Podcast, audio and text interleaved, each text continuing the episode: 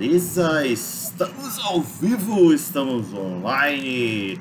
Não sei se tem alguém aí esperando a gente. Geralmente não tem ninguém. Geralmente eu falo pro silêncio, mas não tem problema. Eu, eu, eu, eu não tenho sangue na sombra para ficar falando com, com o vazio, não. Nem com o oblívio.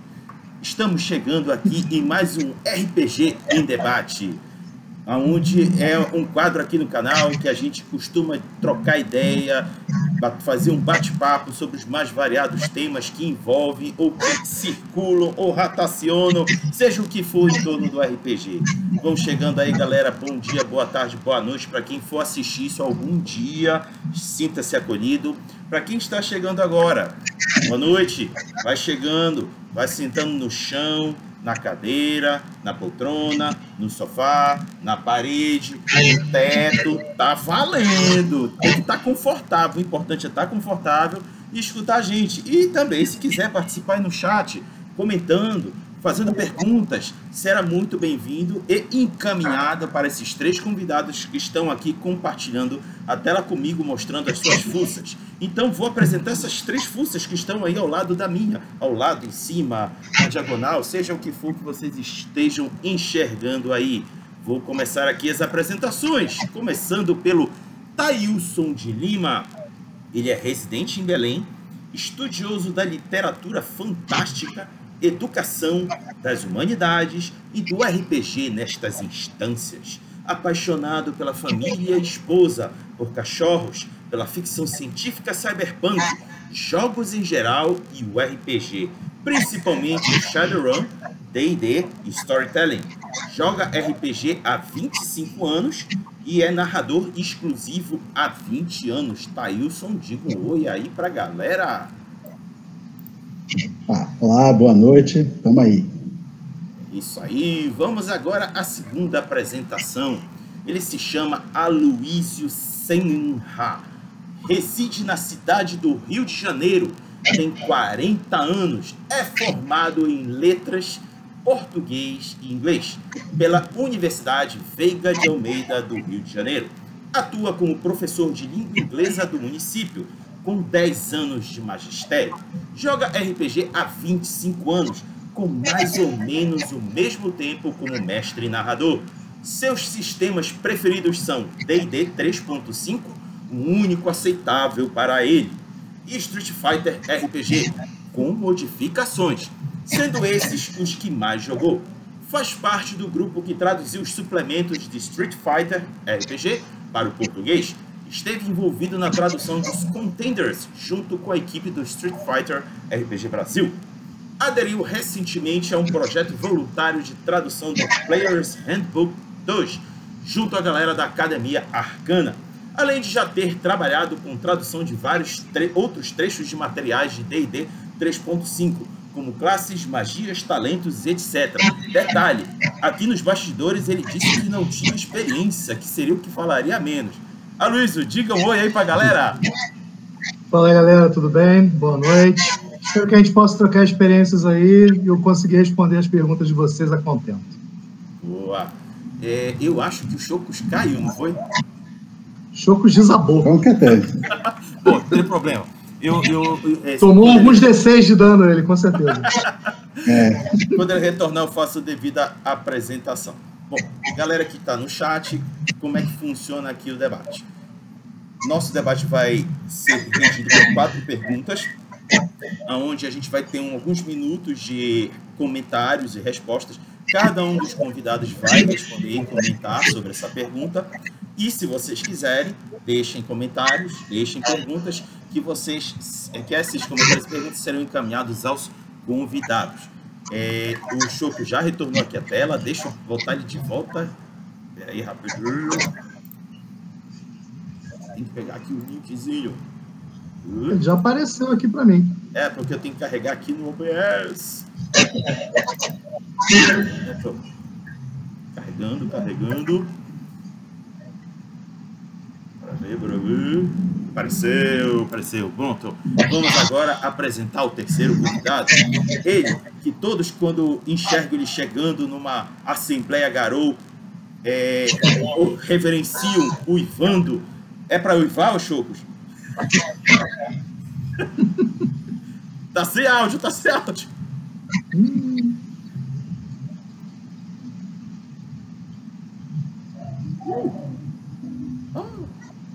Uhum. É, não, tá sem áudio.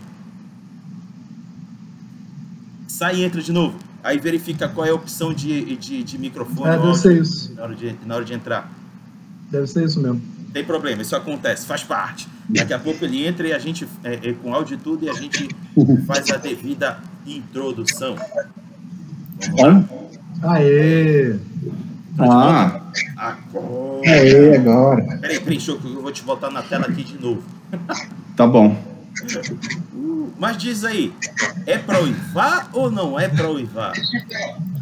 Uh, um de saudação pra vocês. Boa, boa, boa, boa, boa. Show de bola. caralho.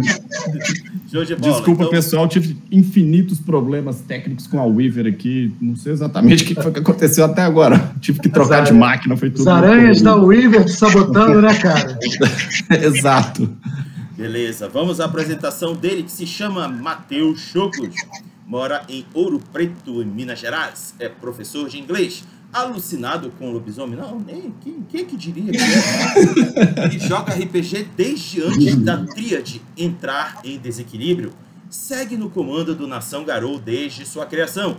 Em 2006, foi um dia desses, de onde traduziu 30 livros, escreveu livros para o cenário brasileiro, criou o Garou Cash impulsiona a divulgação do cenário dos guerreiros de Gaia. Esse cara não fez nada até agora, ele veio aqui só enrolar. Diga oi aí, Chocos.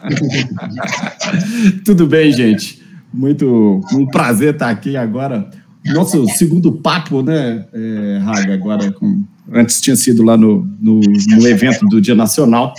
Então, muito bom estar aqui para falar um pouco sobre tradução. Esse troço que me consumiu os cabelos, eu posso dizer. durante, durante esse tempo todo aí, fazendo, né, enfim, dedicando a- ao hobby, mas com muito bom gosto, fiz de muito bom grado e tal. Então, eu, enfim, um prazer aí com os colegas de mesa Show de e com bola. todo mundo que está escutando também, obviamente. Bom, antes da gente entrar nas perguntas, deixa eu fazer a introdução para a galera entender por que, que eu trouxe esse tema. É, eu tive a oportunidade de entrevistar a semana passada o Franklin. é, oh meu Deus, fugiu o nome. Smith, Folha do Outono, Franklin Folha do Outono, em que pude saber, através dele, dos relatos dele, todas as dores e os sabores de traduzir livros de Mundos das Trevas para o português. E eu, ach- e eu pensei, por que não trazer uma galera que também trabalha com isso hoje e compartilhar também as suas dores e seus sabores de também fazer esse trabalho árduo que é traduzir um livro de inglês. Diga-se passagem, eu quero dar um abraço e um, um, um abraço caloroso naquele que traduziu o livro do Roedores de Ossos, que aquilo ali foi osso duro de roer, viu? Foi.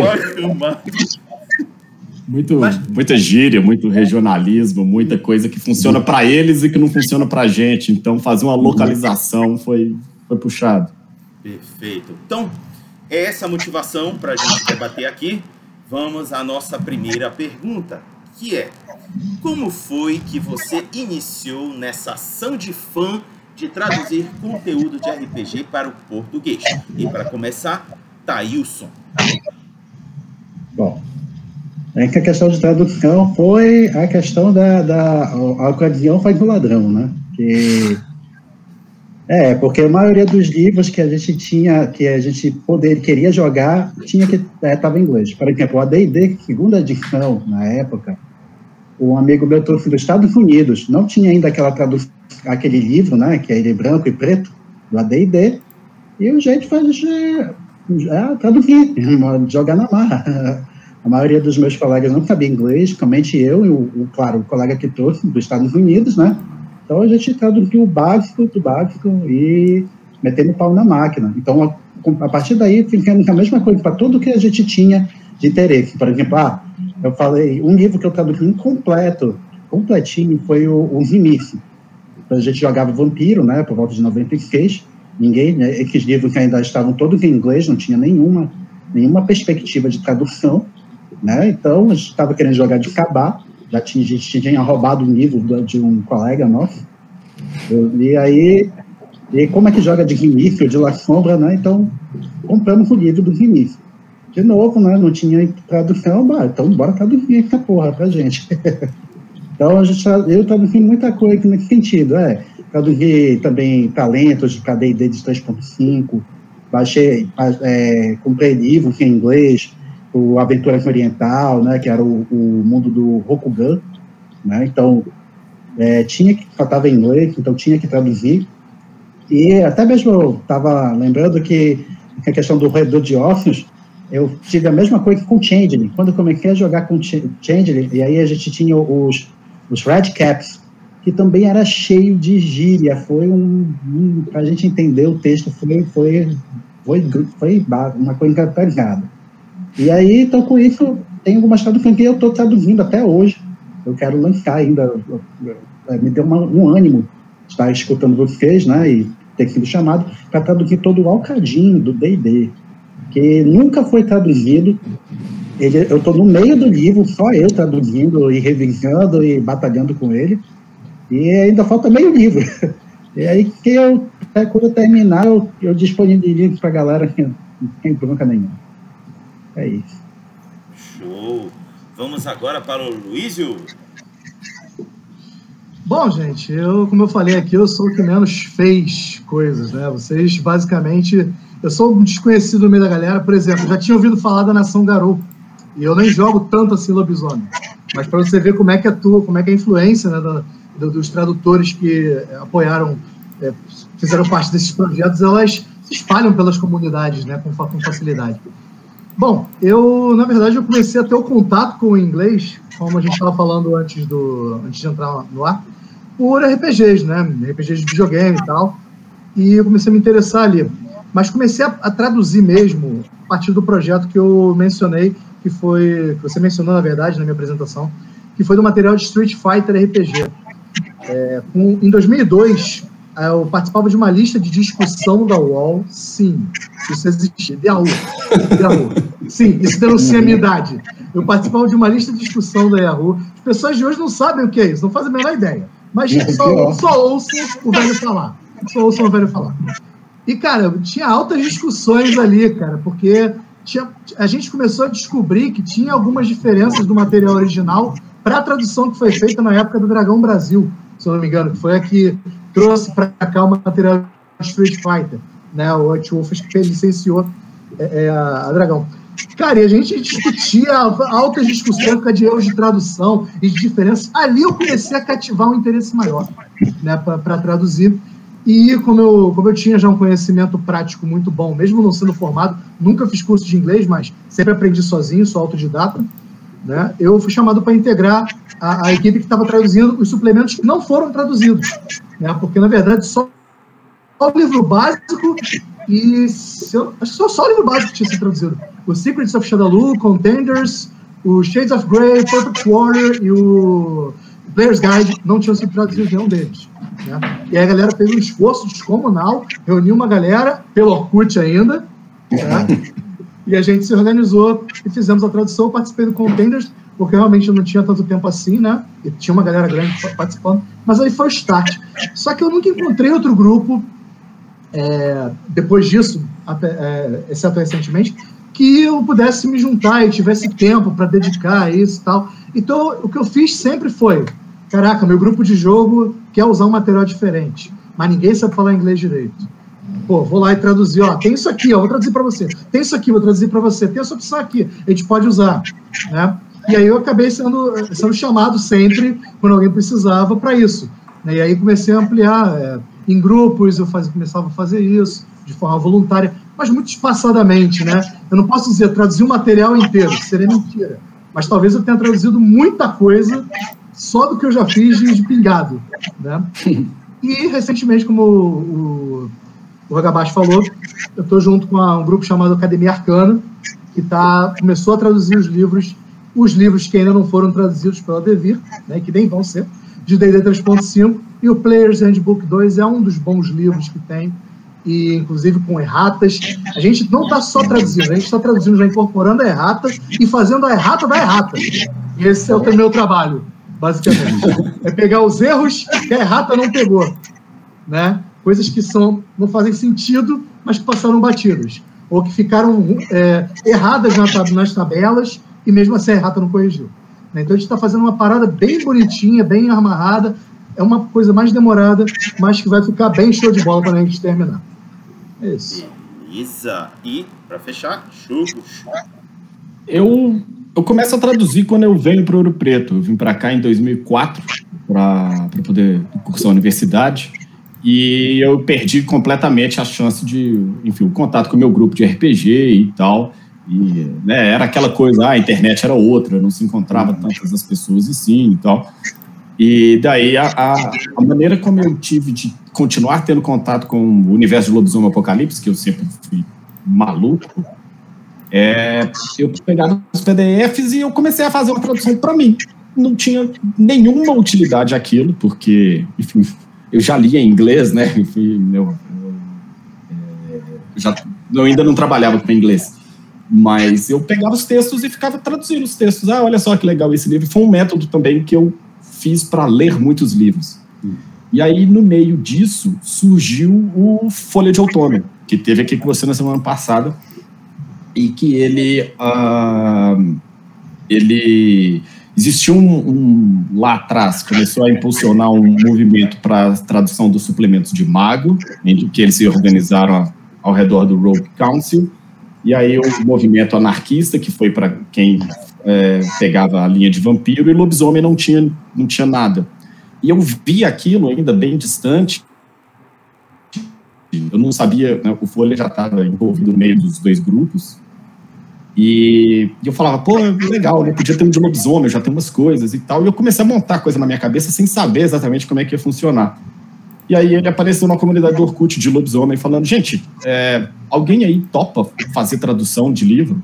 Aí, assim que ele postou, eu era bem rápido do Orkut, eu respondi para ele, falei, cara, eu topo ele, vamos conversar. E aí a gente começou a montar.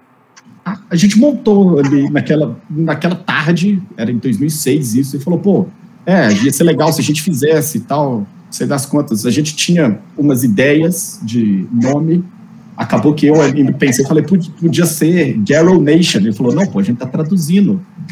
Tem que ser em português. Vão para Nação Garou. falei, puta, você é muito inteligente, vamos mesmo. e aí a gente montou Nação Garou, é, ele, onde ele fazia a diagramação dos livros e eu era o principal uh, tradutor. A gente teve muita gente traduzindo, mas eu sempre não sei, eu sempre gostei de traduzir, nunca foi um problema, uh, nunca foi um problema para mim, eu achava tempo para fazer isso, e a gente começou a fazer igual uns malucos.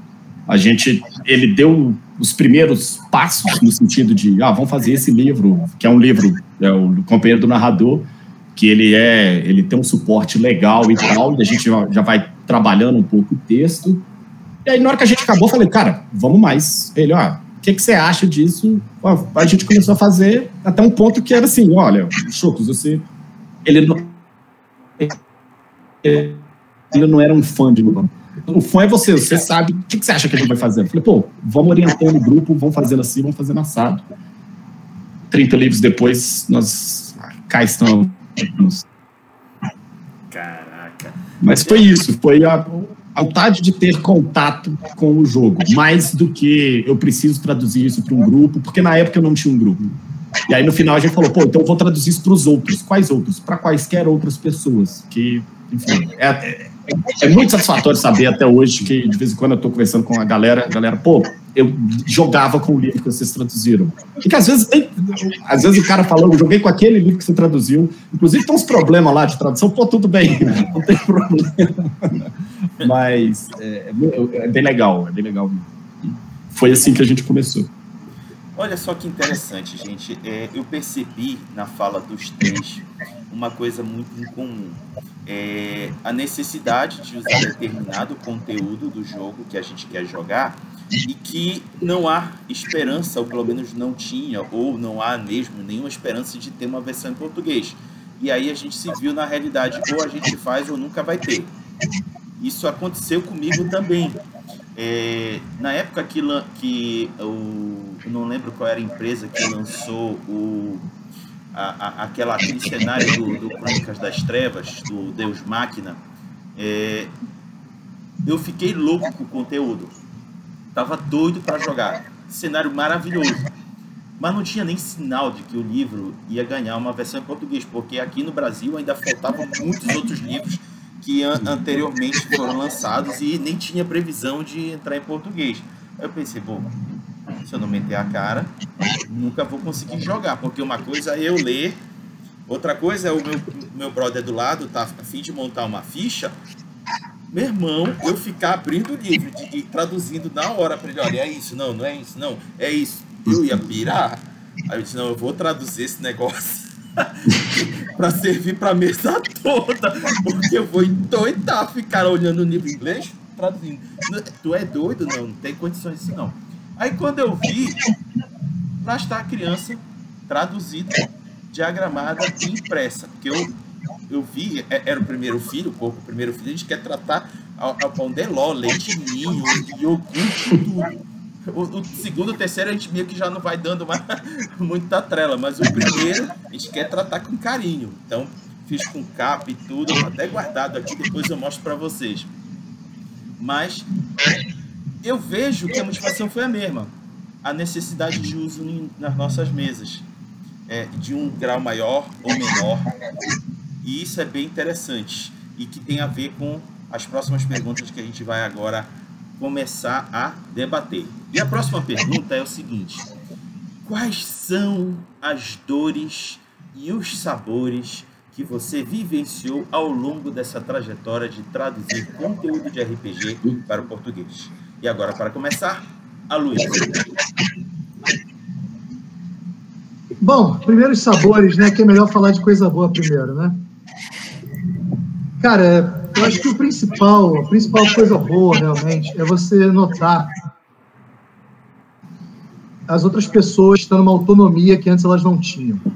Porque quando você nega o acesso a um conhecimento é, é a, a, a, outras pessoas, porque elas precisam de um, um conjunto específico de outros conhecimentos para acessá-lo, como é um idioma estrangeiro, você elitiza aquele conteúdo, você torna aquele conteúdo de nicho. E o RPG já é de nicho suficiente, né, gente?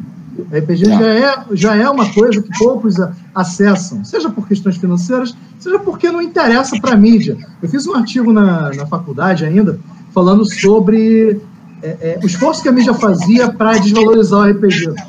Que a grande verdade é que é um concorrente, seria um concorrente direto. Se o RPG tivesse a popularização que a gente gostaria que ele tivesse, ele seria um concorrente direto a outras formas de entretenimento. Isso não é interessante é, para quem domina esses meios de entretenimento até porque é um meio de entretenimento que, numa longa, numa larga escala, ele fica mais barato, porque você só precisa comprar os materiais uma vez, né? Você só fotocopia as, as fichas, né? Você joga com caneta, com, caneta, com lápis, com papel, né? No máximo os dados vão te custar uma coisa. Se você quiser miniaturas, então é, tinha toda essa coisa de tentar é, transformar o RPG em uma coisa é, marginalizada, digamos assim. Tanto é que crimes relacionados ao RPG geralmente ganhavam repercussão para né, dar uma baixada na nossa moral. Então é sempre bom quando você vê realmente pessoas conseguindo ter o prazer de ler aquilo que a gente sabe que é bom, mas elas não tinham como saber antes. Né? Então esse é um dos principais sabores. É, não me incomodo realmente de, de fazer um trabalho voluntário para isso, porque a recompensa é essa. A gente só, só, só tira isso só tira isso, na verdade, né? De valor e para mim basta. A principal dor é a vaidade que tem nesse, no meio, infelizmente. Eu acredito que todos vocês já devem ter convivido com isso, em maior ou em menor escala, né? Porque as pessoas, na verdade, elas são seres humanos. E quando você não está ganhando nada financeiramente com isso, você quer ganhar alguma coisa no processo, para não sentir. Né? Nem todo mundo é 100% altruísta. Muitas vezes a pessoa faz isso pelo próprio ego para se sentir bem, para ser, para ser elogiada, para ganhar reconhecimento, para ganhar reputação. Então, assim, às vezes, muitas vezes eu vejo isso no meio do D&D, que é o principal, na verdade, que eu, eu costumo traduzir. Há muito isso, infelizmente. Poucos são os grupos que realmente focam em traduzir e, e, ficam juntos durante muito tempo. Geralmente tem brigas, tem desentendimentos, tem problemas relacionados a essa questão da vaidade, quem faz mais, quem faz menos. E algo que eu queria que diminuísse para que o grande material, a quantidade de material que ainda tem D&D é imensa, cara, para traduzir. É muita coisa. Né? Talvez seja o RPG que menos tem material traduzido em porcentagem, né? Porque é muito material e tem muito pouco traduzido, né? Em termos de, de quantidade. Então, eu espero que um dia isso, isso diminua. Eu espero que o meu grupo contribua e possa traduzir mais livros e tornar tudo mais acessível às pessoas. Beleza. O próximo é o Chocos. Vou, vou embarcar no trem da notícia ruim aí. Vamos começar então pelos dissabores. É, a coisa do ego é, de fato, acho que foi um problema, onde a gente. Ah, existiam vários grupos e. Não sei se tinha algum tipo. Nunca teve assim. Um, eles se ajudavam, mas ao mesmo tempo tinha uma coisa do tipo: olha, é, infelizmente, que, que se consta, não estou falando do pessoal do Rogue Council ou do pessoal do movimento anarquista. Na época eram os três, era o Nação Garou, o Rogue Council e o movimento anarquista. Não estou falando deles.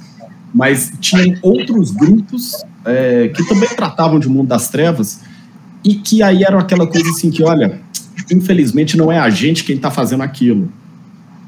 E aí a galera começava a minar o nosso trabalho. Eu me lembro disso, a gente teve mais de um. Porque uh, a gente faz, deixava o material pronto e a gente publicava isso num HD virtual e disponibilizava o link para a galera. Mais de uma vez a gente perdeu tudo, porque é, o pessoal, eles, o pessoal de outros grupos, óbvio, eles iam lá e denunciavam a nossa conta.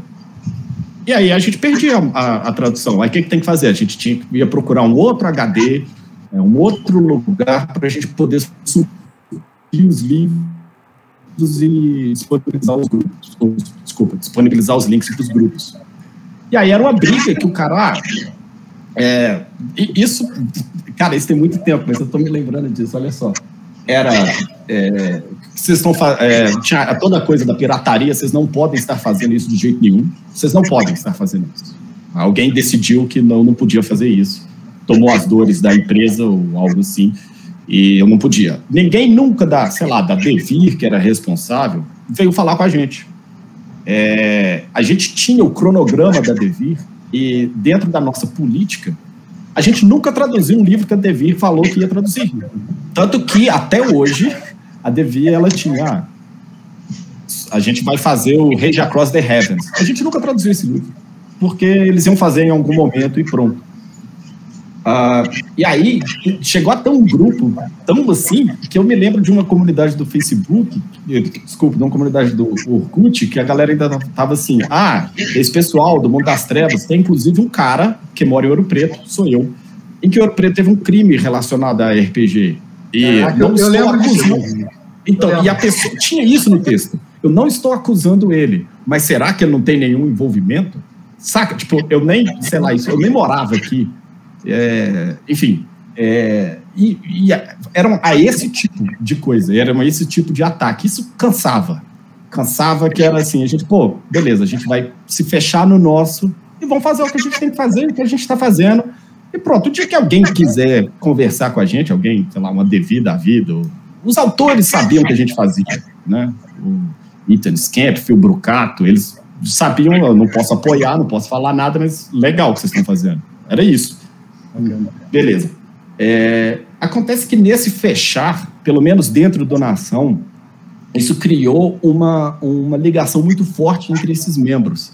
A gente chegou a viajar, nós fizemos eventos. É, eu conheci o, o, Folha do Outono, ele é da Paraíba, eu moro aqui, a gente fazia reuniões diárias no MSN, e a gente, eu, eu, eu encontrei em São Paulo, ele esteve em Ouro Preto, é, eu conheci muita gente assim, a gente fez uma, uma, a gente foi criando laços e foi criando amizades que a, a, muitas delas até hoje perduram, outras os, os caminhos foram é, foram separando, né, as pessoas, mas a gente continua com uma comunidade muito forte que eventualmente acabou possibilitando essa reconfiguração do Nação Garou para a coisa do podcast e para a coisa da, da, das nossas produções. Então, como lado extremamente positivo, tem saber que muito do jogo ele continua sendo jogado, tá? Eu, não é, eu não tenho essa coisa do tipo, ah, mas aí, olha lá, o cara só joga porque eu traduzi. Não, não, não me interessa quem foi que traduziu ou não, mas o cara joga. E eu vou falar do mundo das trevas porque eu conheço bem pouco de D&D e do cenário, mas muito do mundo das trevas, o jogo ele continua vivo no Brasil por causa de grupos como o Rogue Council, o Movimento Anarquista, o Nação Garou. Pô, o, o Nação, é, a gente traduziu mais livros do que a Devi. Uhum. Numericamente, a gente fez mais livros do que a Devi, pô. Entendeu? Então, a gente nunca fez o básico e tal, tudo bem, mas, enfim, em, em números, uh, em números são, são livros, são, é, é, um número maior do que o da Devi. E a gente, a gente, não Nação Garou, mas as pessoas dessas comunidades e também as comunidades foram enchendo, as comunidades de discussão e tal, porque o jogo foi se tornando possível, essas pessoas mantiveram o jogo vivo. Até hoje, o problema que a gente tem hoje no Nação Garou, que as discussões elas ainda estão baseadas em, em coisas que estão lá atrás, porque foi onde parou. Parou na terceira edição, tem muito tempo que a gente não traduz nada, uh, e as pessoas ainda têm aquelas informações. Né? Tá lá. É um, um, legado que o jogo ficou. É muito legal saber disso, além de todo esse. Essa, esse, esse, esses laços, essas ligações humanas que a gente formou ao longo do tempo. Show. Thailson, você fecha. Bom, então vamos lá. Eu vou começar com o dictador porque é, é complicado. Em primeiro lugar, porque eu gosto de RPGs diferentes. Quem vai traduzir comigo Alcadim? Tem gente que não sabe nem do que eu estou falando. É, que não, não imagina que, que D&D não é só Forgotten Realms, Dragonlance e Heavenloft. Né? Então, quando eu falo aqui, ah, bora jogar Alcadim, pensa o quê? Né? Então, quem vai traduzir comigo Alcadim? Quem vai traduzir comigo Shadowrun? Quem vai traduzir comigo Prometeanos? Quem vai traduzir comigo o Geist? Fica difícil. Eu trabalhei muito em equipe porque eu trago as, as para os outros. Eu gosto de RPGs que ninguém conhece. Então fica muito difícil. Eu nunca encontrei grupo, como nossos dois colegas aqui que estão em grupo, eu nunca encontrei grupo para traduzir. Estão tentando agora é, para o M20. Eu me prontifiquei, mas nunca, nunca foi para frente. Né? 600 então, páginas, maluco. É, né? Ah, mas tem tantas páginas não é problema. O problema é que ninguém quer que eu traduza nada, então tá bom. Né? Isso, rapaz. Eu vou traduzir sozinho. Eu vou traduzir sozinho. Por exemplo, nosso amigo aqui do D&D, tem muita coisa que eu, tava, que eu também estava começando a traduzir. O Tomo Arcano, que é com três tipos de magia diferentes, classes totalmente diferentes, que é magia de nome, magia da... Oh, Tom of Magic, né? Mais uma aí. É, Tom of Magic, isso, por exemplo. Eu estava traduzindo sozinho, por quê? Porque o meu grupo queria jogar alguma coisa diferente, e ele nunca foi traduzido, nunca vai ser, né? E eu gosto dele assim. Eu, vamos eu, colar, eu, vamos colar, pô. Vamos colar. É, já, já, já tô aqui me pontificando, viu? e aí tem o Acadinho. É, já, ó, já encontrei um grupo, finalmente. É, estamos aceitando aí, estamos, estamos contratando. We always é, hire. É, ah, pegou a referência, né? É, eu, eu, eu aceito o, o, a run, eu aceito a corrida. E aí, então, a gente tem, tem é, por exemplo, como eu falei, então, de acabou é sobre, por exemplo, todo, metade de um livro de Alcadi, que é grande, né, que é também umas 400 páginas, que é o livro, o livro todo, né, e aí, e para finalmente, um dia, quando terminar, alguém poder falar que, olha, eu conheço o Alcadim, eu gostaria de jogar o Alcadim, eu posso jogar o Alcadim, né?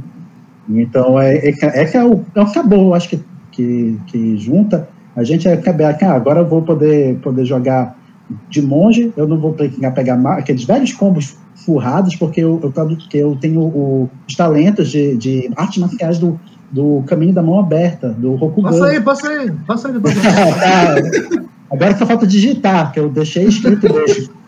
Porra, no, no braço.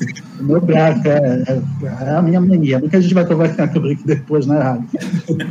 então, né? Então, é, então é isso. O, acabou mesmo de ver as pessoas usando material, de conhecendo. É, o RPGista é um, é um meio, uma coisa meio. É, ele é um corvo, um vinho, né? Tudo que brilha, ele vai juntando e ele gosta de, de mandar isso para as pessoas. Né? Geralmente a comunidade tem, tem isso, então essa é uma grande, uma grande vontade. E a, e a, e, a, minha vontade é justamente isso. Que, é, que, por favor, eu acho que, eu, que eu, alguém me ajudar no alcadinho, eu estou aceitando, tá? vou pensar com carinho, vou pensar com carinho. É, pense com carinho, ok. Meninos, eu, eu, vou compartilhar também minhas, minhas dores e meus sabores. Eu vou começar por uma dor que eu acho que vocês já devem ter passado por isso. Eu, o, o meu segundo e terceiro trabalho de tradução foi em cima do Geena, o famigerado Geena que encerrou o cenário de Vampiro a Máscara. Eu, ele foi muito odiado o Choco sabe como o livro foi muito odiado. Ninguém queria ver esse, esse, tal desse livro. Muitos porque reclamavam do conteúdo, outros porque dava fim à sua paixão, né? Porque o cara sabia que aquele livro sacramentava o cenário e que não tinha sinais de que iria retornar é, novos suplementos para a galera continuar alimentando o desejo de jogar Mundo das Trevas, principalmente Vampira Máscara. Aí eu pensei, bom, nunca vão traduzir esse livro, o pessoal não gosta mesmo e eu estou curioso para saber o que, que tem dentro. Aí eu comecei, tec, tec, tec, tec, tec, tec. Haja, um, a cada dia, uma ou duas páginas era suficiente. E, enfim, matei os dois. Então, aqui guardadinhos, foi uma leitura legal. Foi bom até para conhecer o que estava passando na cabeça dos autores da época, porque eles, os dois revelam muita coisa do cenário. Uhum. E aí eu caí na besteira de comentar para um parceiro que eu tinha feito. Ele disse: Me passa. Tá, te passo. Aí no outro dia ele veio Pô, Raga, tá uma merda a tradução. Eu olhei assim pra ele. Bicho, eu tô te dando de graça, tu já tá reclamando, velho. Vocês já passaram por isso, Aloysio? Cara, eu não lembro de ter passado por isso, não, mas eu já tive tradução contestada.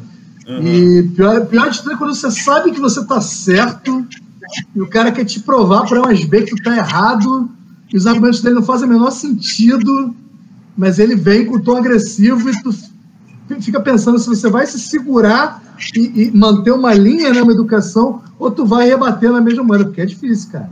É difícil. Tu teve um trabalhão, às vezes tu pesquisou e, e, o cara quer falar de orelhada de algo que ele não sabe, sabe? No mínimo, pelo menos, ele teria que ter a mesma pesquisa que você, né? É aquela coisa do, é minha opinião, né? Uhum. Dane-se a tua opinião, porra. Qual é o embasamento dela? Mas já, já tive, poucas, mas já tive já. Chocos. É, no, a gente fazia uma, uma no Nação, a gente fazia umas divisões de tradução, normalmente é, é, eu gostava de que uma pessoa pegasse sempre um capítulo, que ela nunca pegasse menos, porque acho que é importante você ter uma determinada voz uh, na hora que você está escrevendo o livro. O ideal mesmo seria que uma única pessoa traduzisse um livro inteiro. Só que tem uma demanda, aí tinha tempo, a gente fazia isso tudo gratuitamente e tal, enfim. E também era interessante a gente ir agregando outras pessoas, que elas fossem trabalhando junto com a gente e tal. Ah, então, aí, às vezes, gerava um ruído de tradução. É, eu era o, vai, um editor-chefe, talvez um tradutor-chefe.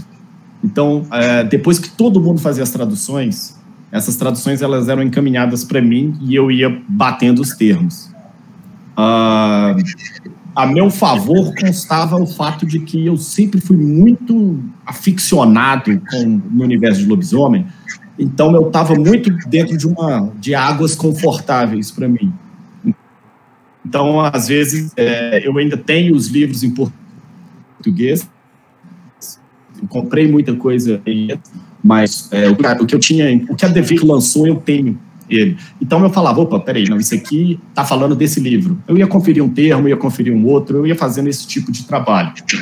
Teve uma época que teve uma, uma briga que o pessoal falava, ah, mas a gente, a, a, tipo, a comunidade usa um outro tipo de termo.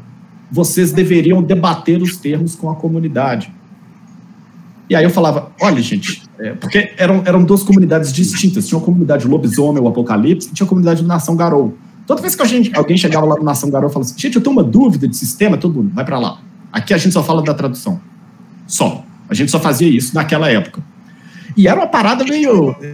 Era uma parada bem lobisomem, tipo hierárquica mesmo. Cara, não, eu cheguei aqui falando, cala a boca, vai pra lá, aqui. Não, a gente vai falar de tradução. E aí era curioso, porque na outra comunidade, nessa lobisomem apocalipse, era, ah, por que, que escolheram esse termo? O livro podia ser o companheiro do narrador, que nome ruim, parece que o narrador tem um companheiro. Eu lembro dessa discussão, foi o nosso primeiro, o, cara, o pessoal não gostava. Olha, a gente tem uma comunidade lá que a gente debate o termo. Ah, vocês podiam vir para cá e discutir o termo. Falei, cara, não. A gente, a gente, tem o nosso grupo lá e a gente debate, a gente faz as nossas pesquisas lá. Quem tiver interessado, vai lá e ajuda. Eu já estou trazendo a, porcaria do livro de graça para vocês, pô. Entendeu? Então, tipo, então tinha isso. E tinha muita bronca. E aí, é, a gente, daqui a pouco a gente vai falar um pouco, né? Acho que de, dos, das coisas das traduções mas tinha muita coisa porque a gente. É, eu gostava, eu sempre gostei de trabalhar em cima de uma tradução que já existia, de termos que já eram comuns. Então, em todos os livros do Nação Garou, por exemplo, Glasswalkers continuam sendo andarilhos do asfalto. Hum. Porque eu não vou mudar o nome da tribo, porque o livro básico, não é para o cara comprar, o Caminhantes do Vidro, que ele viu Exatamente. no PDF, não existe. Exatamente. Entendeu? Só existe Glasswalker, desculpa, só existe o Andarilhos do Asfalto. Então, por quê? Ah, mas não é a melhor tradução. Mas é a tradução que veio, gente. Então, vamos, vamos ficar com essa daí e a gente trabalha em cima de outras. Então, nunca foi um problema, porque a gente era meio rígido nessa. Tipo, ah, então. Então não leia. Não quer, não leia. Então também, pronto. Thailson. Bom, eu já não tenho muita branca comigo. Eu vou, já vou dar uma criticada, criticada, criticadazinha em outros porque, por exemplo, eu tô, eu tô, eu tô traduzindo aqui de leve, só de o Caio, porque é outro que muita gente não tem acesso, né? E aí, segunda então, edição? Segunda edição. Eu, se você quiser, eu tenho umas coisas para passar. Vamos lá. Vamos lá. Porque, então, já que o nosso colega aqui que participou, é porque ele já deve saber que tem em português aí, tá rolando uma, uma versão só que é claramente uma versão tipo jogada aqui no, no Google Tradutor, só para disponibilizar mesmo e vai. E aí eu olhei assim, bicho, mas que. Mano. Caralho. Coisa, né, cara? Dá um é, nervoso um negócio. aí, aí dá aquela, aquela quisguila na gente que, que cabe inglês, que olha aquela coisa mal, mal feita. E, e todos nós somos de letras, né? Pelo visto, né? Nós três. É, então. Aí então já viu. Ah, não, menos que o Haga, ok, é engenheiro naval. É, você né? gosta mais de números, é? É. A gente, a gente não tem calculadora para somar 2 mais 2. Eu não. Não, eu, então, tá eu, sou, eu, sou até muito bom em cálculo, tá? Então tá bom. Então não sou eu que estou com estigma. Bom, e aí, então eu pensei assim, poxa, eu estou traduzindo bacaninha. É, dá para fazer isso? Dá para você aprender os poderes desta forma, só jogando o Google Tradutor? Dá. Dá para entender qual, qual, os deuses e os panteões jogando no Google Tradutor? Não dá. Não dá para entender. E aí, então, eu já traduzi, por exemplo, todo. Eu peguei o, o companheiro do Caio, e traduzir todo o, o, o, a casta a casta do, dos deuses hindu já está pronto então aí, aí já está pronto aí eu comecei com os chineses para depois jogar o livro básico. E do livro básico eu consegui todo o grego ou seja já tem três panteões já prontos. Ainda faltam sete eu acho. Ah e, é. Isso. É, um sete aí, aí vamos continuar um dia né vamos continuar. Mas e que já, é, como eu falei, então não, é, é, muito legal, eu entendo que quem teve um trabalho enorme de passar o livro todinho no tradutor, fazer um documento, eu, eu agradeço, mas não é o suficiente. Né? Bom ter que ter uma, uma tradução é, um, é uma coisinha que é, é inserção muito rápida aqui, Raga hum. que é um pouco complicada mesmo. É, eu sou, estava brincando, eu sou da química, eu dou aula de inglês há, eu trabalho com inglês há 17, 16 anos, um troço assim. É, é, é o que eu faço. É, e aí, vindo dessa área, você percebe que professor de inglês, e aí eu imagino que seja uma coisa meio parecida, existe um ego. Aquela coisa que o cara fala, falou, essa palavra não é assim, não. Na mesma hora, o cara sempre lança um, ah, não, é porque eu falo inglês britânico fala, é, lá também não fala assim, não, mas tudo bem. Mas sempre tem uma coisa do tipo. Então, quando existe uma tradução e você criticar, é, normalmente a pessoa ela já está na defensiva quando ela entra. Você fala assim, olha, eu, você fez aqui, você não acha que esse termo é melhor? E existem formas de você fazer isso, naturalmente e tal. O cara é, tem um, um, um lance que eu acho que depois que você faz a tradução, desapega daquilo. Lembra que se você escreveu o livro, aquele livro ele não te pertence mais. Esse livro agora ele é de quem está lendo. E, cara, receba o feedback. Você não pode, você não pode estar sempre com aquele livro, né? Ah, olha, tinha que ser Andarilhos do Vidro. E agora eu vou começar a brigar com as pessoas falando que não, tá, beleza. A minha tradução ela veio assim e vamos lá. Então, é, é, é sempre complicado esse ruído de tradução no meio das queria, queria acrescentar uma coisa importante, se não for atrapalhar tua, tua, teu schedule aí.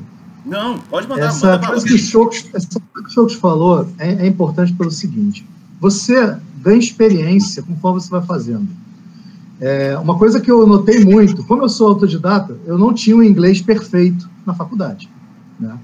E eu percebi que as coisas que eu escrevia né, das minhas provas e das minhas atividades quando eu saí da, da faculdade que eu reli, eu falei, cara, isso tá uma merda. eu falei, cara, mas eu escrevia muito pior do que agora eu escrevo. E para tudo, na verdade, isso é, isso é, isso é regra. Né? Então, o primeiro livro que você vai traduzir, certamente, não é melhor do que o último que você traduziu. Né? Você tem muito, ganha muito mais experiência conforme você vai fazendo. Então não adianta você se fechar e achar que o seu trabalho é, é só porque você está traduzindo, você não pode receber uma, uma, crítica, você não pode melhorar. Se você pensar isso, você vai ser medíocre. O trabalho vai ser uma Sim. bosta. Entendeu? Você tem que estar sempre melhorando e você se fazer a sua autocrítica. Eu acho que o mais importante é isso. Quando eu reviso qualquer coisa que eu escrevo, eu vejo que está errado, na hora me dá uma vontade, eu vou lá e mudo. Entendeu? Porra, eu, eu, tenho vontade de retraduzir os 30 livros que nós já fizemos. Então, é, mas é importante você, você não perder isso de vista. Principalmente porque há coisas que passam batidas e você só vai perceber muito depois. Eu estou traduzindo o Play Handbook 2 agora e eu percebi uma coisa muito importante. Como o, o livro do jogador foi mal traduzido pra cacete e o público em geral tem o livro do jogador como base, eu tenho que me adaptar aos erros da Devir para poder fazer o público entender. Isso é difícil pra cacete, cara.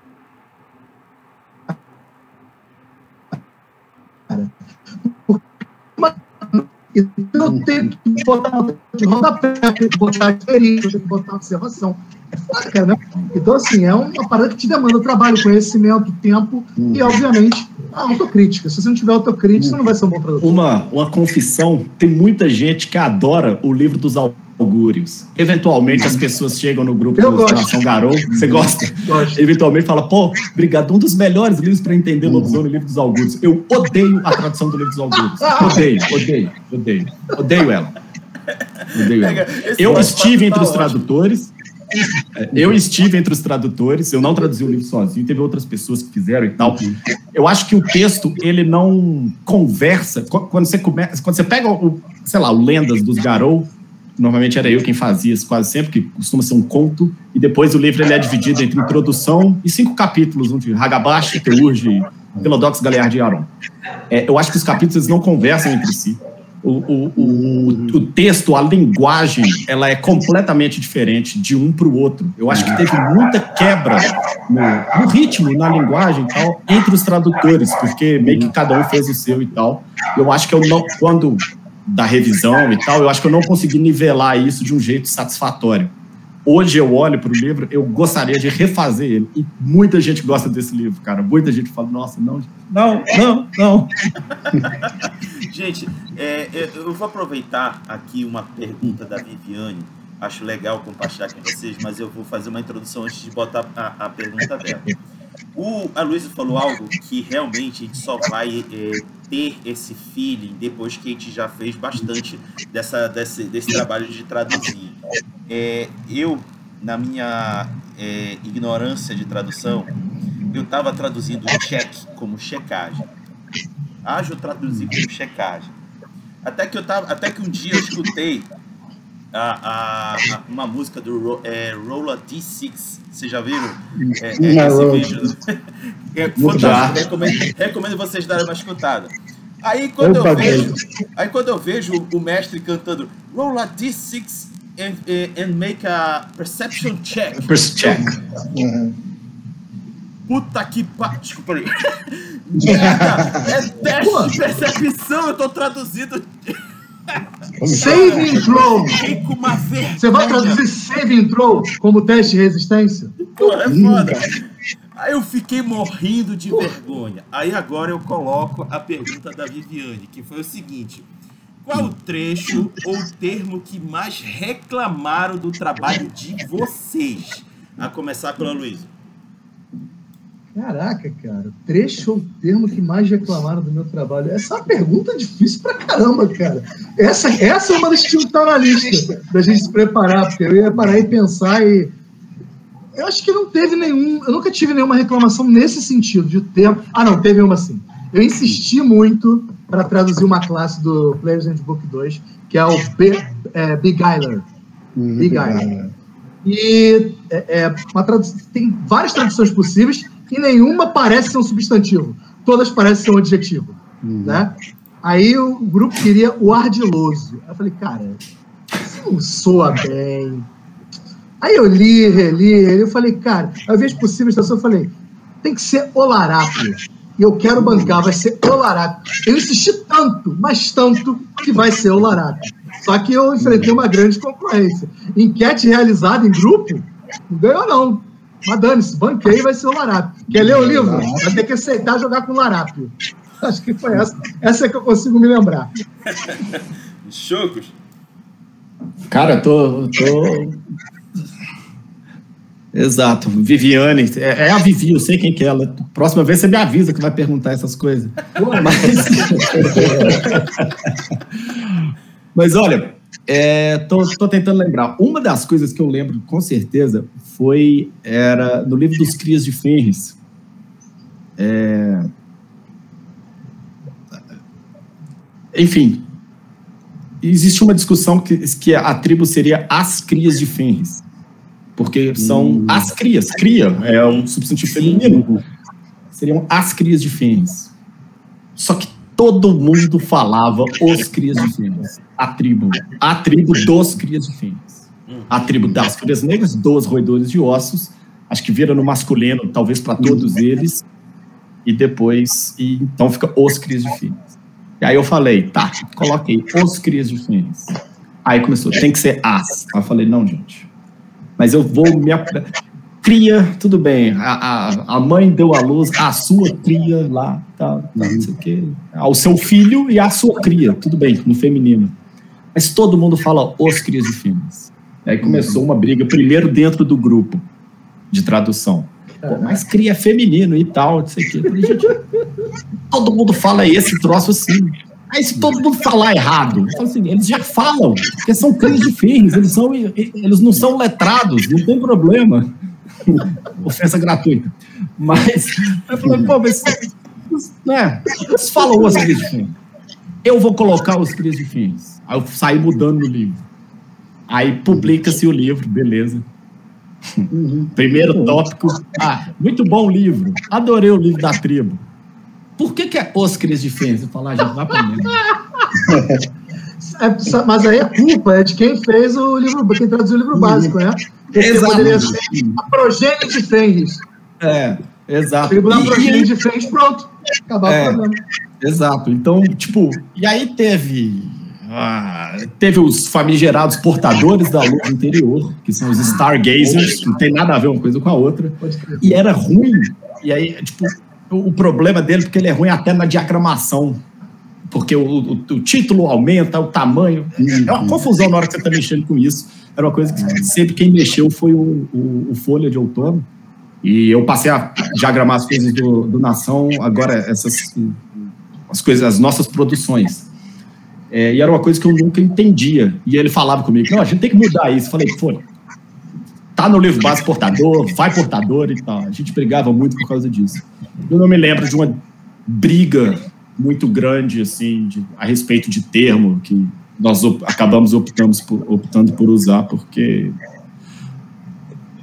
É, a gente se baseia. Eu sempre tomava cuidado para me balizar ali pela Devir, então os problemas eles costumavam vir, vir deles e não, não, não, não nossos. Por aí. Thailson, sua vez. Pô, eu tô pensando aqui garimpando, mas que é lá, na, lá em 96, eu tinha 11 para 12 anos, então jogava com uma galerinha bem um pouco mais velha e tudo. A única coisa que me lembra é que no D&D a gente falava rolada de resistência mesmo, save for. o rolado do, do Ia Bem, que falou, ah, mano, eu traduzi essa porra desse jeito, vai ficar assim mesmo. Quem, quem quer falar Isso. jogada, quem, quem quer falar qualquer outra coisa, não fale, mas eu não tava com, eu tava querendo jogar, não tava querendo me ater à tradução, falava, falava rolada de resistência mesmo. E geralmente era a primeira palavra que, que pegava nos, nos, nos jogadores mesmo. Gostavam muito. Isso, isso a gente tinha um probleminha também, uh, porque porque no, nos testes era é, em storyteller fala alguma coisa, você sempre faz o roll. Aí muita é, gente fala, ah, rola. Uhum, dos dados. Aí eu falo, gente, é testa. Testa percepção, mas prontidão. Mas, ah, eu falo rola, eu falo rola até hoje. É, eu falo. Eu, eu também falo, eu também falo, mas pro livro, eu acho que é importante ser teste. Teste isso, teste sim, sim, sim. Por causa da. E uhum. o pessoal me lembrou aqui, tech, de matilha e não alcateia. Mas isso, de novo, é um problema da Devir, isso não é um problema meu, mas eu estou confortável com a explicação que um biólogo já me deu uma vez, em que a alcateia, o coletivo, PEC é a estrutura social dos lobos. Oh, desculpa, matilha seria a estrutura social dos lobos. Então, para lobisomem, matilha funciona muito melhor. Mas sempre teve. É uma alcateia, não é cachorro. É, faça o seu jeito. Realmente. Para fechar aqui, eu vou lançar aqui para vocês algo que tem uma expressão do, do quinta edição do Vampiro Máscara que eu acho que vai dar o que falar em termos de tradução, que é o touchstone. Cara, não tem alguém que possa dizer com garantia qual é a tradução que vai ficar e que realmente vai fechar o assunto. Mas isso não é para discutir agora. É, eu estou lançando aí para vocês. Pensem numa tradução para touchstone. Vamos lá. Próxima pergunta. Quais são os métodos e as ferramentas que você utiliza para realizar uma tradução para o português? Dessa vez, quem vai começar é o Chocos. Eu acho que a primeira coisa que. Existem algumas, alguns, alguns steps que você, tradutor, acho que você tem que seguir. O primeiro é você conhecer a obra que você está traduzindo. Então, é um cuidado que eu tomo. Se eu vou traduzir um livro, eu primeiro leio o livro. Eu não eu não leio, sei lá, eu não leio o primeiro capítulo e traduzo o primeiro capítulo. Eu leio o livro e depois eu vou traduzir o livro, eu começo a tradução do livro. Porque existem referências cruzadas, existem. É, dependendo de como o livro é organizado, você decide bater o martelo em um determinado termo aqui. E lá na, na página 20, lá na página 220, ele está explicando por que, que o termo tem esse nome. Então, eu acho que você tem que, você tem que saber uh, o, o, fluxo do texto, como que o texto tá, como que ele vai fluir no decorrer do livro. Então é uma coisa que eu faço, eu acho isso importante, sempre é, você saber do que, que se trata. É claro que para você traduzir, uh, quanto, quanto mais familiar for um assunto para você, melhor. Eu trabalho com tradução é, fora de, do universo de RPG, inclusive, se alguém quiser, vocês podem me mandar, eu cobro barato.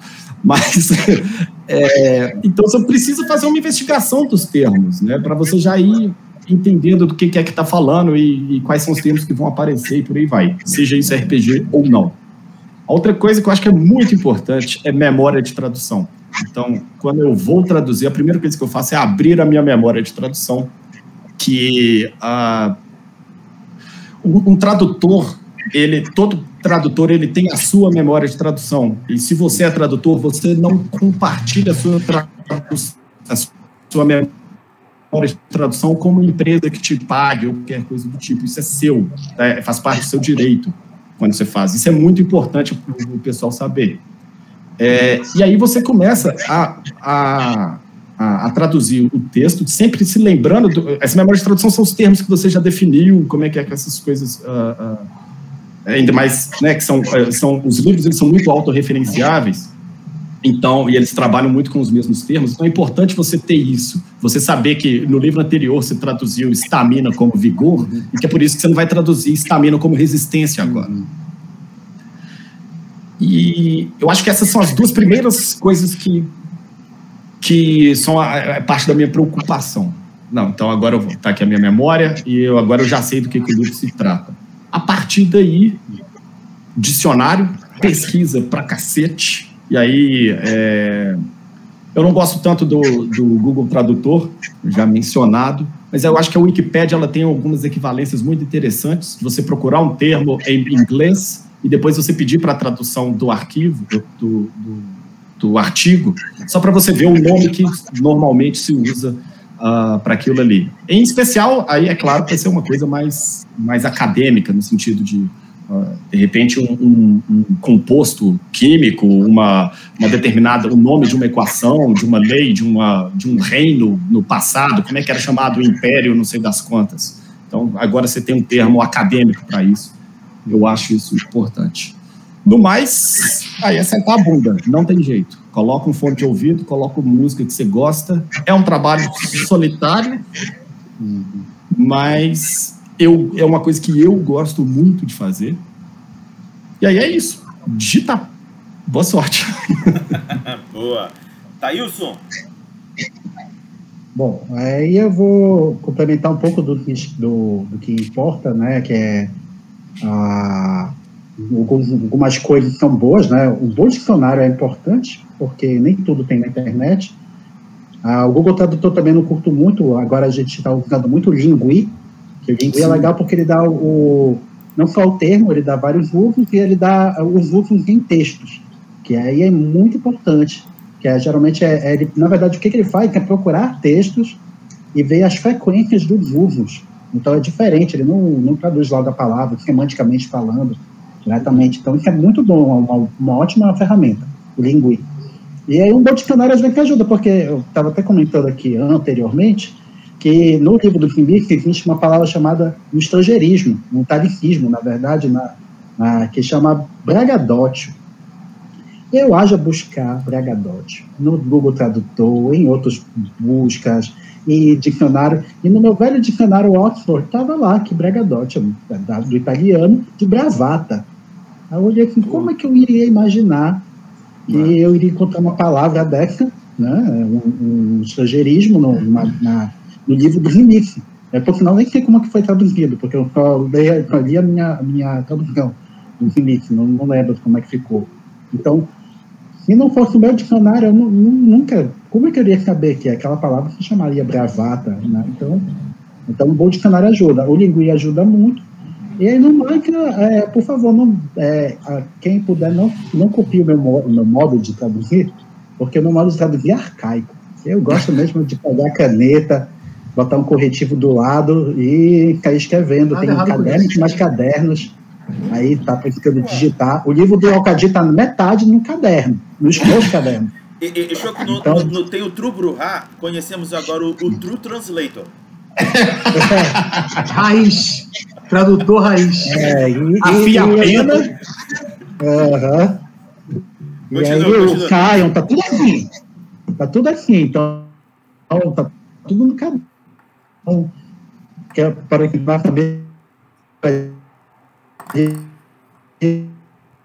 quando for poder dar aqui, que é negócio todo no caderno. Então, por favor, se puder, digite logo, que é menos trabalho, tá? Fica mania. Mas, é, tipo, muito rápido. Mas isso é uma coisa que é, é uma coisa que eu perco um tempo também, que é organizando o texto para mim. Isso eu acho que é, que é uma coisa. Eu, eu saio recortando os parágrafos. Eu gosto de traduzir no Word. Eu também. Onde eu faço.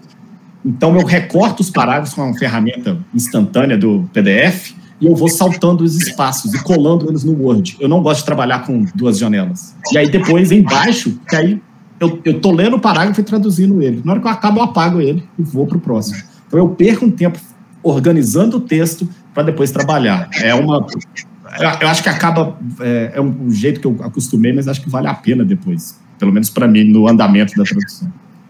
Thaís, quer complementar, Thaís? Eu acho boa, uma boa. Também ajeita o texto no sentido que é, é, na verdade, o inglês ele tem uma coisa que é bem diferente. A gente tem que olhar o texto como um todo. Né, também o, a, a, questão da, do, da percepção do texto como um todo, a língua exige, né? Uhum. Então, é, é, é, é, bom para você não, não se perder. Né? Então, é uma, uma ótima jogada também. Aqui aprendendo algumas coisas com meus colegas. Por fim, Aloysio. É, na verdade, só vou complementar o que eles falaram, porque eles basicamente esgotaram o que eu, o que eu poderia falar, né? Mas eu prefiro usar tradutores online, até porque eu não tenho muitos, muitos dicionários comigo hoje. Mas uma coisa que eu normalmente faço quando eu não encontro uma tradução específica é procurar o significado em inglês daquela expressão. Então eu já procuro em inglês com as palavras-chave para que o dicionário da, da língua inglesa possa me lançar a luz sobre o que, que aquilo é.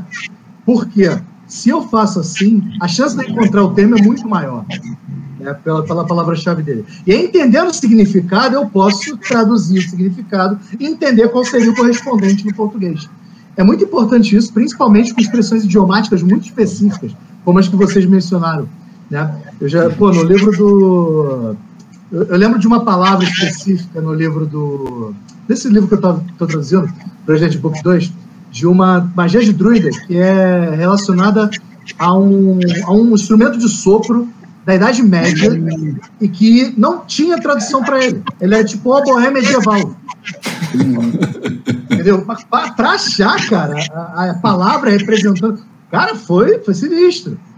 Né? E acabei votando como oboé mesmo, porque era um oboé arcaico.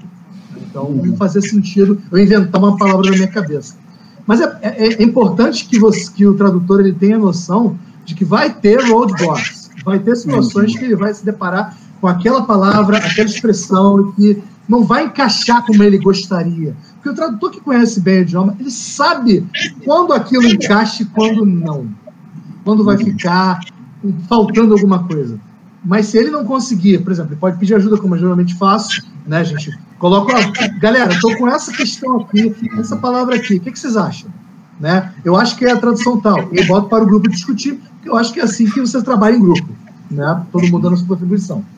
Mas vai ter momentos que você vai ter que conseguir uma tradução que é aproximada e não exata. E você, ah. tem, que se, você tem que lidar bem com isso. Você tem que superar o seu, essa coisa do caraca, não está como eu quero, e seguir em frente para a obra poder decolar. Então você tem que ser, você não pode ser perfeccionista demais. Você pode ser atento aos detalhes, mas você não pode ser perfeccionista demais, porque no final das contas as duas línguas são diferentes. O português é uma língua neolatina e o inglês é uma língua germânica, com base germânica. Então, apesar de ter contribuições do latim também. Então, você tem que entender essas diferenças, inclusive culturais, para poder traduzir. E acho que essas diferenças culturais devem ser o que mais pega, né? Porque é, é importante você uh, traduzir aquilo de uma maneira que você consiga localizar o leitor também, né? Ele vai conseguir ler aquilo e ele vai entender. Porque não adianta, ah, mas isso aqui é português. Pô, mas tem, tem palavra que não se usa em português. Então, é, tem um, uma discussão mais recente do pessoal do Dictum Mortum, que eles fazem umas traduções para Wraith, que era aparição. Em inglês é Wraith the Oblivion. E aí tinha uma discussão se era aparição o Oblívio. ninguém falou Oblívio. E o cara, o, não, vai ser o esquecimento. Aí, pô, mas Oblívio existe em português. No final, o cara já estava assim: olha, é, é, um, é um jogo que ninguém joga, é um jogo que ele foi literalmente esquecido pelos jogadores eu vou colocar que é esquecimento até para poder aproximar isso de quem, de quem vai ler. É, né? você, você vai ver que é a aparição esquecimento. Opa, peraí, eu consigo uhum. entender sobre o que, que é esse jogo. Uhum. Agora, aparição um oblívio. De repente o cara fala assim, pô, não sei, esse jogo é o quê? Bom, uma, aproximação, uma, aproximação, uma aproximação semântica é muito melhor do que uma tradução exata. É. É, eu ia falar que às vezes eu gostaria de contar um exemplo que é ao contrário. Às vezes, uma tradução literal mesmo é melhor do que inventar, tentar inventar a roda. Eu joguei Changeling por muito tempo, minha, meu grupo era fascinado por Changeling. E aí, a só tinha um livro em inglês, claro, né, de novo. E aí, quando saiu em português, porra, o Barba Grisalha, Grey Bird, por favor, deixa Barba Grisalha, Barba Cinzenta, Barba Cinza, qualquer coisa assim, mas resingão, por que? Existe a palavra em português mas ninguém usa. a pessoa não entende por quê. A gente entende, barba grisalha, tá velho e tal, ele tem um. Tá, ele, ele, é. E combina com o tema, né? De, de, de... Pois é. Agora, resingão, não, não. Por favor, não. Não, David. Estouvado. Estouvado, puta que faz. Não. Estouvado é ótimo, realmente. Boa. Vamos então agora à última pergunta aqui do nosso debate. O que você recomendaria a alguém que deseja iniciar nessa ação de fã de traduzir conteúdo de RPG para o português? Thailson, você começa. Bom, aí eu, se você tiver uma, uma, uma galerinha que, que esteja muito afim, interessado no, em conhecer um jogo, é bom, bom ter ajuda. Porque realmente é muito difícil fazer uma coisa sozinho. Então, o, a gente está vendo que é um trabalho muito grande de buscar o conhecimento, de, de, de buscar os termos, de, de, encontrar as ferramentas. Uma coisa que vai demorar muito tempo. Eu mesmo, o Alcadinho, eu acho que tem anos já que eu estou traduzindo. Aí cheguei na metade do livro, ainda tem outra metade.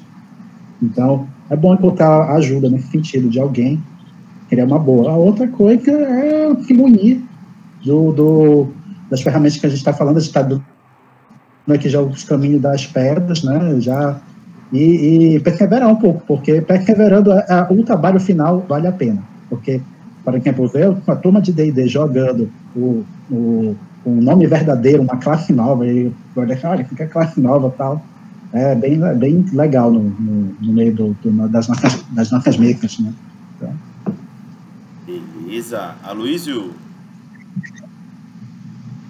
Olha, o que, que eu posso é, aconselhar?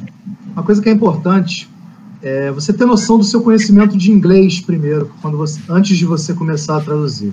Porque, assim, por mais que qualquer pessoa possa tentar um mínimo de conhecimento, dá muito mais trabalho você traduzir qualquer coisa, se seu conhecimento de inglês é pouco. Né? Se você estiver disposto a isso, tudo bem. Mete a cara e vai. Você vai demorar muito mais, mas é, é, você vai conseguir, obviamente. Mas é importante você já ter um pouco de conhecimento do idioma, principalmente aquilo que você deveria ter aprendido na escola, por exemplo. Né? É, pelo menos o que é um objeto, o que é um sujeito, o que é um, um verbo, né? Entender o que é um verbo no presente, no passado. Coisas básicas mesmo, de estrutura gramatical, cara. Entendeu? É, é, porque a escrita ela não é muito valorizada. Não, eu tô falando sério. A escrita não é tão valorizada assim é, hoje em dia, né? É mais essa coisa dos cursos de tem que falar, tem que falar, tem que falar, e se esquece muitas vezes a escrita. E o cara que é tradutor, ele precisa saber escrever, ele precisa saber ler, e com uma razoável né, autonomia. Se você não conseguir ler 50% de um livro que está em inglês, claramente você não está preparado para traduzir o livro. Então, é isso. Eu estou tentando ser elitista aqui e falar que você não pode. Você pode. Se você quiser, você pode fazer qualquer coisa que você tentar. Né? Eu sou autodidata, eu sou prova disso. Mas conheça os seus limites também. Né? E peça ajuda caso você precise. Interesse das ferramentas, como os rapazes aqui falaram, meus, meus colegas, porque dá para você ter acesso ao conhecimento sim. Só é trabalhoso. E se você realmente quer, não desista. Não, não desista na primeira, primeira dificuldade, que você vai enfrentar muitas, né? até você ter um nível que te deixe confortável para traduzir. Você vai sentir é, é, como se você estivesse fazendo um esforço imenso até que você vai se habituando àquilo, como qualquer conhecimento novo que a gente adquire. É isso. Chocos! Inglês é, vai ser fundamental é, e eu queria somar isso. Saiba a língua para a qual você está traduzindo. Se você quer tra traduzir para português, saiba português. Porque uh, vai ser importante para quando você está traduzindo, você olhar e falar assim: opa, peraí, isso aqui não funciona em português. Porque lá, o clássico exemplo o clássico exemplo do present perfect, por exemplo, aí tem um have, tem um verbo, o cara quer, quer colocar que tem feito alguma coisa. Uhum. Em algumas situações, em muitas delas, na verdade, isso não funciona em português, porque a gente não tem esse tempo verbal. Então você não pode só olhar que ah, isso aqui significa isso, isso aqui significa isso, pronto. Não, a gente vai precisar, você vai precisar saber que em português aquilo não é desse jeito. E o dom português vai ser muito bom para um tradutor. O, acho que o, o participe ing versus ah. é, present progressive. exato. Também. Então, então, são umas coisas que. É, é, nossa, isso aí que você falou, isso mata. Eu agora, tô lembrando agora das traduções que você recebia, porque às vezes alguns verbos em inglês eles são. Eles são é, eles recebem um, um, sufixo de ing lá, mas ele não é, ele não está no, no, no, nosso gerúndio, né? não é ando, endo, indo. Exatamente. E aí o cara vai e manda, né? Fumando faz mal para a saúde. Fala, pode crer, cara, pode crer. Mas acontece isso. E aí, tipo, é, traduz. Depois que você fez a sua tradução, leia o seu texto para você mesmo. E entenda o texto que você escreveu. Seja você o seu primeiro revisor, tá? Uhum. E uma outra coisa que eu acho que é importante é não tenha pressa, nem de traduzir nem de lançar aquilo que você traduziu. O ideal é que o seu texto seja revisado por uma outra pessoa. Tá? Não é porque é competente. Os meus textos que eu fazia, não é porque eu sou puta competente, mas é porque, no caso, dentro do lado do Nação Garou, eu era o, o chefe da tradução. Depois que eu traduzia, eu dava para alguém para ler, ler o meu texto. Porque é, é, é preciso você um, distanciar um pouco do seu texto, entendeu? E que uma outra pessoa uh, faça isso para você. E que você não precisa desesperar e publicar isso de alguma maneira. Trabalha, vai com calma, procure ajuda. Existem vários grupos aí, o Nação Garou, inclusive, está disposto a esse tipo de coisa, mas muitas vezes, às vezes, tem um, um cara com uma pressa e fala: Olha, eu traduzi esse livro aqui. Eu falo, beleza, eu quero revisar o livro. Aí, nisso, o cara vai lá e lança o livro. Eu não revisei, não deu tempo, o cara, ah, vocês não vão fazer isso, então eu vou e publico. E na questão de publicar, eu acho que isso é importante, já que você quer revisar, desculpa, já que você quer traduzir, lançar o seu livro de alguma maneira, oriente-se legalmente sobre o que é que você está fazendo e qual tipo. Isso vai ser muito importante, é um dos motivos pelo qual nós paramos de, de traduzir. Foi uma época que teve um imbróglio ali a respeito de tradução, se o que a gente fazia era legal, se não era. É, a gente acabou enveredando para um outro caminho eu até tenho uns livros traduzidos, mas que a gente nunca lançou e acho que nem, nunca vai lançar. Fica na memória do computador. Não sei, talvez um dia. Antes que alguém pergunte W20, tá lá, gente, tá lá, tá traduzido, mas não posso. Não quero arriscar esse tipo de coisa que a gente está construindo. Então, é, oriente-se nesse sentido. Tá? É, é, óbvio que é diferente. Você vai traduzir uma folha para o seu tipo, para seu mesa ali, é uma coisa. Se você quer publicar isso em um outro lugar, dá uma olhada para ver se você pode como você pode. Tem muita, tem muita editora que permite que isso seja feito. Então, dá um confere antes. Show! Estamos chegando agora ao final do nosso debate. Vamos entrar agora na sessão das considerações finais, onde os convidados vão dar suas últimas palavras sobre o tema, algo que ele pensou e, e deixou para o final para divulgar com vocês o jabá conhecido de todo mundo, cada um deles vai falar dos seus trabalhos, suas páginas, e um até logo que eles vão dar para a galera. A começar pelo Aloysio. Galera, é muito importante que esse trabalho de tradução seja fomentado no Brasil, porque infelizmente é, o RPG aqui ele tem muito pouco alcance, ele tem muito poucas empresas trabalhando na tradução para o português, não, não parece haver muito interesse, né? Então alguém tem que fazê-lo. Né? É importante que a gente entenda que o RPG só vai se popularizar mais se tiver conteúdo acessível para as pessoas que querem jogar. Né? Eu não gosto do D&D quinta edição, mas eu reconheço a importância do D&D quinta edição hoje para o cenário de D&D no Brasil.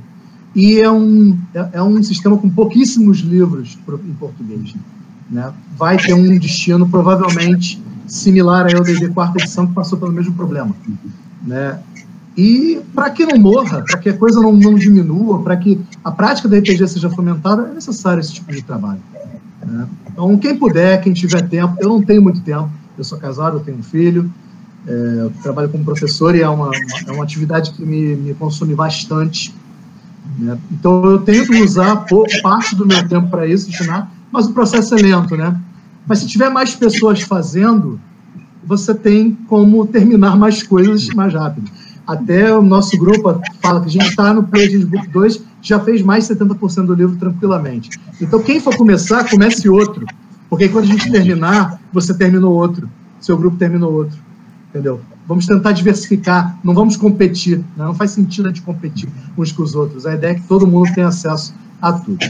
Isso no Jabá, cara, eu, é, o grupo que eu faço parte é Academia Arcana, a gente, ainda, a gente tem um grupo no Facebook, mas tem poucas pessoas lá, e a gente a gente não se divulga muito no programa que o Chutes falou. Né? A gente tem medo de futuros represálias, principalmente porque a gente vai ter que brigar com um cachorro grande como a Devi, por exemplo. Né? Então, eu sei como é que a Devi trabalha. Uma vez eu mandei uma sugestão de talento épico para a Devi, o cara ficou de analisar e nunca me respondeu. Então, eu já sei como é que eles trabalham. Né? Então, é complicado. Mas é isso, eu faço outras coisas, mas são relacionadas a RPG, então acho que nem faz muito sentido eu eu propagar aqui. Boa noite, galera. Foi muito bom ter contato com todos vocês. Chocos. Cara, o que mais, depois de tudo que o, o Aloysio falou? Acho que ah, é, se organizem, né? Existem grupos por aí. É, acho que essa ideia de agregar é melhor do que a de dividir. Isso inclui agregar junto com as empresas responsáveis, dentro do meu ponto de vista. Uh, da mesma forma que a gente, quando a gente nunca resolveu fazer um trabalho uh, tal qual que a devia ia fazer, tá todo mundo, por exemplo, agora falando da quinta edição. É, tem um motivo pelo qual eu produzi o W20 e nunca lancei, porque ele está numa programação que acho que nunca vai ser cumprida, mas acho que se eu fizer isso, eu mato qualquer chance do livro de fato vir para o Brasil. Uhum. Eu prefiro esperar. Deixa, vamos ver. Vamos ver o que, é que vai acontecer aí para frente. Então, acho que é importante você uh, saber o, o, o que está sendo feito para você não estar tá fazendo mais do mesmo. Ou se tem um determinado grupo que está fazendo uma tradução, você vai e resolve que você também está fazendo aquela mesma tradução. Qual, que é o objetivo disso? Né? Não tem não tem muito sentido. Então, é, uma comunidade nesse sentido dos tradutores é, é muito positivo, né? Existir essa troca, olha, estou fazendo isso, estou fazendo aquilo, até para você perguntar, estou na dúvida desse termo, é, o que, que você já fez por aí é, nesse sentido, né, com, com esse viés e por aí vai. E é extremamente necessário que é, o, o hobby seja difundido mais uma vez, o, o, jogo ele existe no Brasil falando de mundo das trevas, porque tem vinte e tantos anos que a gente não tem nenhuma publicação, por causa de grupos como Nação Garou, Rock Council, Dito Morton, que eu esqueci de falar, Movimento Anarquista, que era pessoal fomentando isso daí. Olha, esse jogo existe, o jogo continua sendo publicado, ele não parou lá fora. E, e ele, e se ele parou, ele parou nesse pé, tem esse suplemento, tem aquilo. A gente precisa desse tipo de discussão para continuar vivo. Então, se vocês quiserem, quiserem qualquer tipo de ajuda, vocês podem contar uh, comigo. Não vou falar em nome do grupo, porque tem muita gente por lá, mas comigo é, é, é fácil falar comigo. Eu estou sempre lá no Nação Garou. É, aí, já dentro do Jabá, a gente tem o Garoucast, que é um podcast bem voltado para lobisomem e alguns elementos das trevas, mas Lobisomem, vocês conseguem acessar isso no Spotify. Nação Garou em todas as redes sociais é o nosso grupo onde a gente, além dessas traduções que nós já fizemos no passado, desses 30 livros, a gente vem lançando o material autoral através da plataforma do Storytellers Vault. E aí a gente tem o Universo Brasil em Fúria, que é ampliando, trazendo, ampliando não porque quase não existia, mas era trazendo o universo do Lobisomem Apocalipse para dentro do Brasil. Aí tem, tem material gratuito, tem material que a gente que, que é pago, mas vocês vão, tudo dentro do Nação Garou, ou procurar por Brasil em Fúria, vocês vão conseguir esses acessos. No mais, agradecer ao Raga pelo, pela, pelo convite, mais uma vez, estamos aí. Thailson e a foi bem bacana o nosso bate-papo. Foi ótimo. Posso fazer uma última colocação? Eu esqueci de falar. Queria mandar um abraço pro Doug, cara. O Doug foi o cara que me possibilitou esse convite. Pô, não podia esquecer dele. É um dos caras que trabalhava comigo na Academia Arcana, fez bastante coisa lá é um dos responsáveis pelo projeto hoje estar em vez de ser finalizado. Um abração, Doug. Tailson, você que fecha. Bom, então, primeiro, né, gostaria de agradecer também, gostei muito. Foi muito legal conhecer os nossos colegas, vendo que tem ainda na, na batalha da tradução, porque, porque realmente o mercado editorial do Brasil, a gente já, eu acho que já, já criticou muito em outras lives, quem, nossos rodas de conversa. É muito triste a gente saber que muita coisa não vem para cá, porque depende, de, depende de, uma, de uma ação de muita boa vontade de alguém pegar o livro e falar assim, olha, eu vou disponibilizar para todo mundo, olha, vamos jogar Sion, vamos jogar Shadowrun, vamos jogar Prometeanos, porque não, nunca vai sair no Brasil, né? Então, muito legal isso. É, realmente eu gosto, eu gosto muito da ideia. É, é aquela coisa, como eu digo, é, o mundo do RPG, é, infelizmente, ele, é, ele ainda. O jogo é cooperativo, mas o, o a sociedade não. É muito. É. Infelizmente, porque eu vou contar um exemplo aqui, eu jogo desde 95, eu conheço RPG desde 95. Tinha lá 11 para 12 anos, peguei a Dragão Brasil. E aí, a Dragão Brasil lá tinha gente do Nordeste, Fortaleza, querendo ficar do grupo para jogar RPG. Aqui eu já tinha encontrado um grupo, eu tinha 11 para 12 anos. E aí tinha uma galera que já jogava Vampiro, a D&D Segunda Edição, já tinha duas lojas de RPG em Belém. Agora, o Norte, o Nordeste, tem cidadezinha, assim como, como se fosse Marituba da vida, que tem evento que é só de RPG, não é mangá e RPG, cosplay e RPG, e, Belém não tem nada. Belém perdeu, perdeu. Lá, lá Fortaleza já tem seu evento só de RPG. Aqui a gente não tem mais. Por quê? Por que isso? Porque algo é, é moda. Então, gente, para a gente manter o RPG, a gente tem que, tem que se empenhar. então, a gente gostaria de ver mais gente jogando. Muita gente com certeza gostaria de jogar. Então, isso depende muito daqui, da, não só da nossa velha guarda aqui, pelo visto, galera entre uns 30 e 40 anos aqui da idade, mas de fomentar a galera nova. Então, que a galerinha nova pode contar comigo. Aí. Agora, o meu jabá é, eu não estou participando de nenhum grupo, eu também tenho, não é um tempo muito grande, mas eu sempre aí, o Hagabashi cabe, que é só ver, manda no Facebook, manda mensagem no Instagram, tal, que, que eu tô, é papa toda obra, e, e jogada principalmente para RPG e questões acadêmicas, que é, é, são é meu foco, né, então Tá aí mais uma, uma possibilidade. Tradução também, quem está precisando. Tá... Estamos Eu também, também, Se ele não tiver é. tempo, manda para mim. É.